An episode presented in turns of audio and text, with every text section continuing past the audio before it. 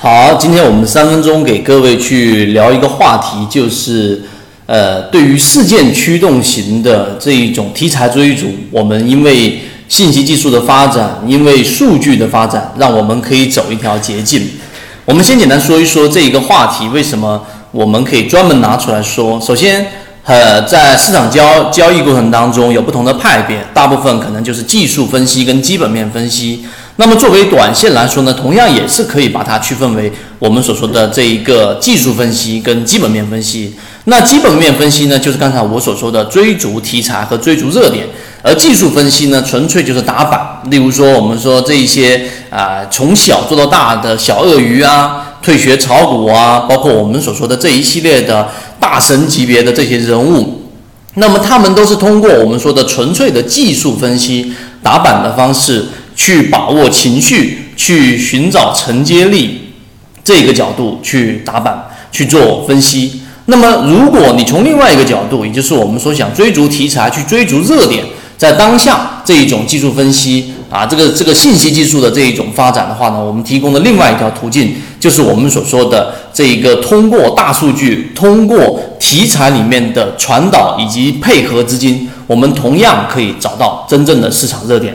我们先来说一说到底应该怎么去做。在我们的圈子当中，我们有提到了这个很多的模块当中，例如说主题猎手，例如说价值猎手。那么主题猎手是现在很多的圈子里面的人都很喜欢的一个思路。实际上呢，它就是把每一个事件驱动型的这一个原因，直接在这个板块的右边会直接标注出来。例如说，我们所说的这一个对于啊五 G 板块里面的刺激和利好，让它提示出来。例如说，科创板块它到底利好于哪一些个股？而这些个股之所以会出现我们说相应的这种反应和启动，它这边会要标注出它的原因。例如说是子公司关联，例如说是主营业务关联，在这个关联当中呢，它必然也有我们说的强关联跟弱关联。强关联就是它本身，举个例子，刚才我说的主营业务化工板块的利好，因为化工厂的这个问题，化工相应板块、化工制品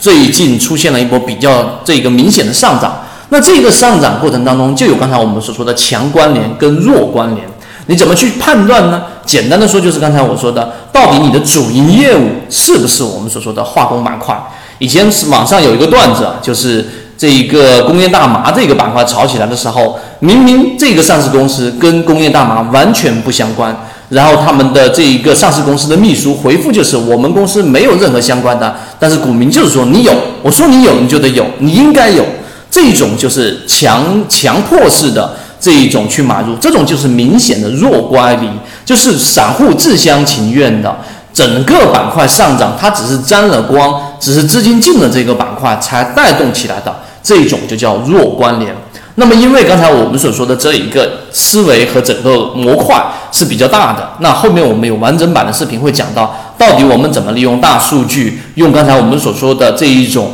呃，对于某一个热点，对于某一个题材的这一种解读，然后再配合上资金以及它这一个上涨的两个大方向。到底是主营业务的强关联还是弱关联？到底它是这一个上涨的封板时间是比较靠前的还是比较靠后的？这些模块只要你去使用起来，最终就能找到真正的市场热点了。好，今天讲那么多。